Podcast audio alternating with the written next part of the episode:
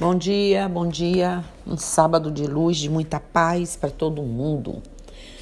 Vamos hoje falar também sobre coisas importantes, né? Como sempre, olhando lá no terreiro hoje, eu pensei: ninguém consegue trabalhar com elementos e ativar sem conhecer o poder de cada um deles, não é verdade? E aí olhei para o assentamento de Mamãe Iemanjá, soberana, né, irradiando luzes e brilho através de seus elementos. E qual deles foi o que mais me chamou a atenção? Os búzios. Então hoje a gente vai falar um pouquinho desse elemento tão usado para nós umbandistas, que a verdade é essa, né? É extremamente usado por nós e a gente talvez nem sempre saiba aí tudinho que a gente precisa sobre eles. Então o substantivo masculino de concha, né? É univalve, cônico ou ovoide, que pertence a um molúsculo gastrópode, gastrópode, isso. Ou também chamado como buzina. Sinônimos de, buz, de búzio. Búzio é sinônimo de trombeta. Trombeta, sabiam disso? Vocês tinham conhecimento disso? Pois bem, vamos, vamos, vamos adentrar um pouquinho mais nesse mundo deles. Sabe-se também, gente, que búzio marinho é um dos símbolos da, da deusa, né? A deusa do mar, das sepulturas neolíticas do grego neos, novo, né? Litos, pedra, pedra nova, ou período da pedra polida, que é o período histórico que vai aproximadamente é, de 10 milênios antes de Cristo. Com o início da, do sedentarismo né, e surgimento da agricultura, é, mais ou menos no ano terceiro, no terceiro milênio antes de Cristo, dando lugar aí à idade dos metais. Já haviam búzios. É antigo a utilização dos búzios como instrumento mágico e simbolismos de deusas, né? Daquela época, né? Pensamos, é, Pensamos sempre que os búzios são utilizados apenas magicamente nas belíssimas religiões né, nossas, afro-brasileiras do candomblé ou da Umbanda ou de outras, mas não são. Desde a antiguidade que os búzios aparecem como conchas tanto para a arte como para a utilização, né, como para instrumento musical ou terapêutico. Os búzios pequeninos em Portugal são chamados de beijinhos. É lindo, né? Na China, já serviu como moeda no segundo milênio antes de Cristo, para depois passar para a África através dos índios e depois chegou aí no Brasil com eles vindo, né, infelizmente como escravos eh, trazidos pelos portugueses.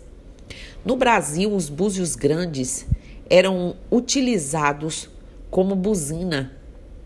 Também nas barcaças e nos botes de pescaria tinha um toque especial nessas embarcações para comunicação. O toque do búzio anunciava o peixe fresco ou a carne verde, né? pedidos de socorro e outras coisas. Veja bem como é interessante a história e a gente conhecer tudo sobre aquele o elemento que a gente trabalha. No Brasil, durante muito tempo, foi utilizado como dinheiro, como na China. No sertão brasileiro, também para a chamada do almoço. Logo, não, não, não, não só para os ritos espirituais. Os búzios vieram aí e trouxeram aí uma grande contribuição, principalmente para o Brasil, entre outros países, né? Imagine, durante muito tempo, utilizado como dinheiro. Os índios adoravam fazer colares, braceletes, adoram, desculpe, e enfeites com esses pequenos búzios tinha um sentido de enfeite também mágico e terapêutico, já para eles tinha esse conhecimento. Na Índia, a sanka é um amuleto dedicado ao deus Vishnu ou Vishnu. É empregado como uma trombeta marinha. É tão bom quando conhecemos as origens, não é, minha gente?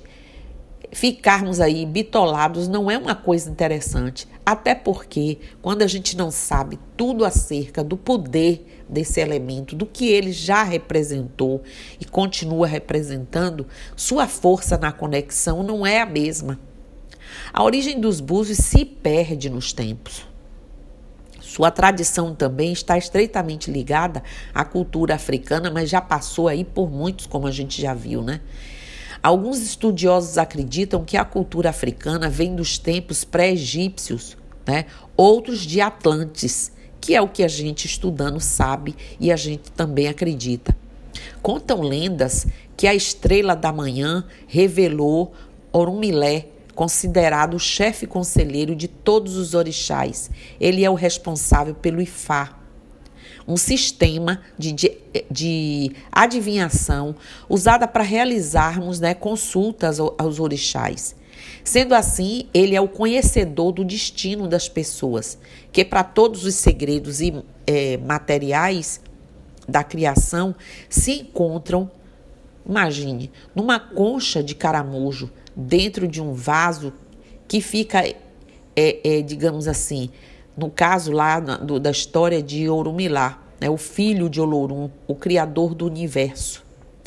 Depois de criado o universo e a Terra em específico, depois de milhares e milhares de anos, devolveu a vida à Terra e enviou seu filho direto, Obatalá.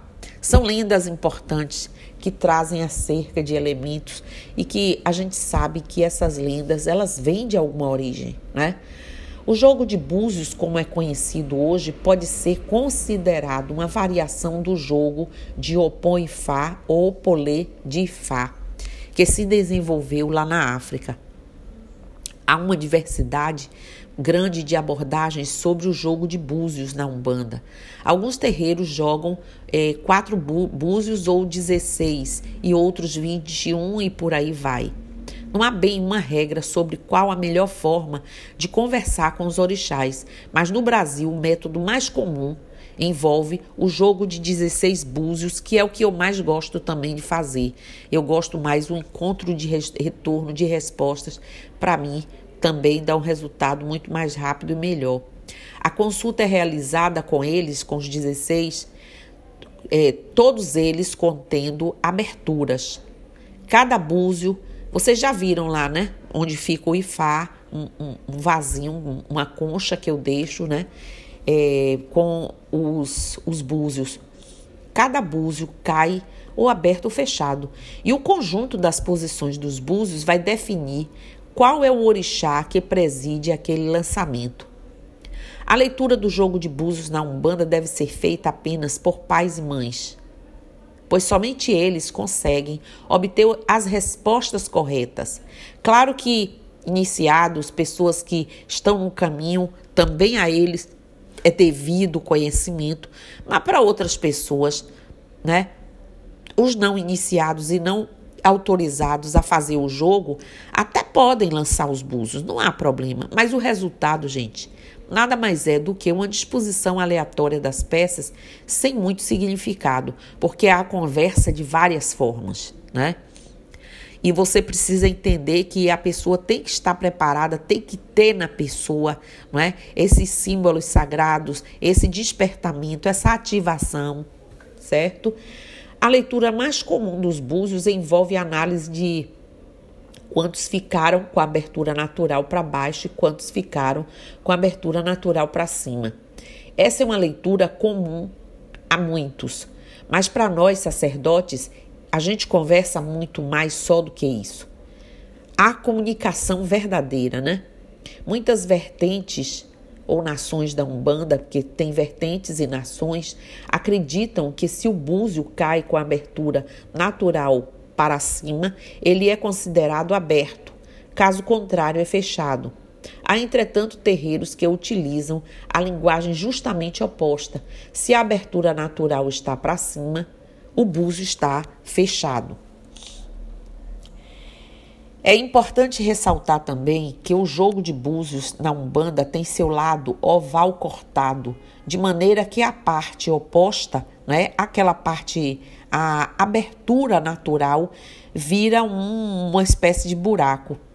Isso é importante porque, caso contrário, o buzo cairia sempre com a sua abertura natural voltada para baixo, por ser uma área mais plana. Né? Quando você pega, você vê que tem uma área redonda e uma plana. Ainda há os que usam os búzios, crustáceos, conchas, como quiserem dizer, e devem ser jogados é, respeitando-se sempre o ternário sagrado, com sete, sete búzios para cada lado, que são sete masculinos, sete femininos e sete neutros. O búzio é um ser vivente, marítimo, hermafrodita, independente de ligação para fecundar. No jogo de búzios, gente, os masculinos são consagrados aos orixás masculinos, Oxalá, né? Oxalá, Xangô, Ogum, Oxóssi, por aí vai. E os femininos, né? É, consagrados às orixás femininas, que a gente também sabe que não é uma questão de, de sexo, é questão de gênero, não é? como também das energias e polaridades, que a gente já falou, já discutiu em muitos estudos. Não é isso? Deve ser levado em conta que se fazer uma jogada que deverá ser de 21 búzios, para onde pender os neutros é a determinante do predominante do jogo, lado masculino ou feminino. Na Umbanda são usados exclusivamente búzios para o Ifá. Né? O Ifá é a terceira aresta do poder supremo. A ele respondem três orixás especiais em potencial: Tempo, Oxumaré e Ossan. Vocês sabiam? Por essa razão, gente, o Ifá, jogo de búzios, não é e nunca será serviçal das pessoas, como outros modos de adivinhação. Só responde quando achar que deve responder. Portanto, jogadores de búzios que dizem predizer o futuro, relembrar o passado e querem agir no presente com a devida segurança, devem tomar cautela para não se tornar aí uma vítima de um autoengodo, né? Porque o IFA só responde quando o que quiser, né? Com o que quiser e cuidado, porque ao invés de Fá, podem outros aí estarem respondendo e você se envolvendo com energias que não são compatíveis e que você pode se comprometendo aí cada vez mais como tipo, ah, mas o Ifá pediu, que eu fizesse jogo e que eu cobrasse porque ah, o, o serviço do lugar, ah, porque eu parei para fazer tudo isso e uma série aí de desculpas. Eu não quero aqui discutir muito esse mérito porque cada um tem sua responsabilidade, ou pensa que tem e faz como quiser. Existem muito, muitos métodos, como eu disse, de jogo. O mais comum consiste no arremesso, arremesso dos 16, do conjunto de 16, como eu já falei também, e é o que eu mais uso sobre uma mesa previamente preparada, né? E na análise da configuração que os búzios é, adotam ao criar sobre ela. Os búzios na Umbanda também são usados, gente, para fazermos guias, guias de marujos, guias de, de, de Iemanjá, podem ser usadas também para outros orixás, acreditem, todos inclusive, linhas, não é? A gente pode usar búzios com os pretos velhos, búzios com o, os caboclos de pena usam muita, muitos búzios. Então, guias são feitas de conchas, não é só para marujo e Iemanjá ou a linha ou qualquer segmento do mar, né? Os búzios na Umbanda também são usados para os trabalhos, né? Os trabalhos que nós fazemos. Muitas vezes os búzios são necessários, eles têm que entrar, não só também de Emanjá, como também de Marujo. Ele pode entrar em outros trabalhos, ok?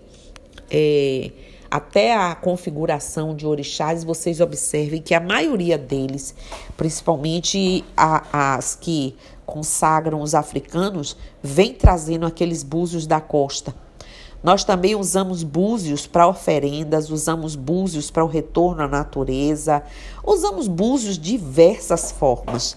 E quando uma entidade para para fazer um trabalho e pede búzios, conchas, né? pede areia do mar, pede areia da praia, pede areia do fundo do mar, aqueles crustáceos ali bem triturados, tudo isso nós temos no terreiro, porque através desses elementos, forças vivas, histórias de energia dos campos de forças originais são trazidas para muitas vezes um descarrego de grande potência vinculado ao mar, vinculado à natureza que tem essa origem, ok?